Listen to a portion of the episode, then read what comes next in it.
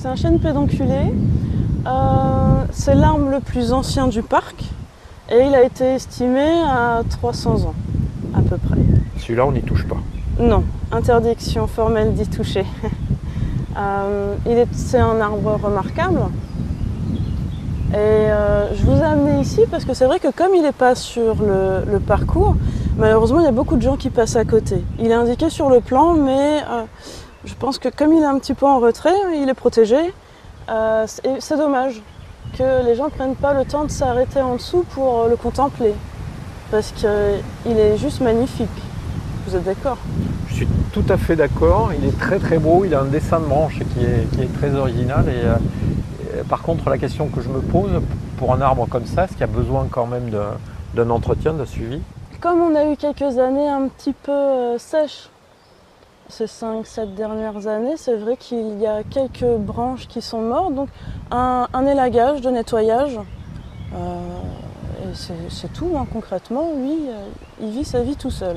Est-ce que vous imaginez, vous, le, le jardinier ou la jardinière qui a pu le, le planter? Bah, c'est c'est difficile d'imaginer qu'un jour c'était juste un petit gland et qu'il a été tout petit. Quand on le voit, on se rend compte qu'on est tout petit. En fait, c'est éphémère, tout ce qu'on fait c'est éphémère. Il sera là bien, bien longtemps après nous et il y a encore beaucoup de gens qui vont pouvoir en profiter, j'espère. Et, euh, ce serait vraiment dommage euh, de le garder caché. Oui, mais quand vous faites euh, votre travail ici sur le parc, forcément vous plantez des, des végétaux et des arbres qui seront là Oui. bien après vous, Oui, oui. dans plusieurs centaines d'années peut-être. Ah, pour certaines, oui. Mais alors, c'est vrai que déjà, bon, moi, ça fait 10 ans que je travaille ici. Je, vois déjà la différence euh, de taille. euh, un petit peu plus loin, là-bas, vous avez des, cyprès euh, de Provence. Quand, quand je suis arrivée, on faisait à peu près la même taille. Et moi, je n'ai pas poussé, mais bon, maintenant, ils sont quand même presque trois fois plus grands. Et c'est magnifique de pouvoir de travailler ici, parce que du coup, on profite du parc au quotidien et on voit l'évolution. On voit nous ce qu'on apporte, mais on voit aussi les végétaux qui se développent tout seuls. Si on a bien planté, après, normalement, nous, on n'a plus besoin d'intervenir.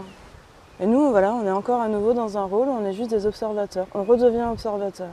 On est acteurs et observateurs en même temps. Vous avez un beau métier. Oui, oui, oui.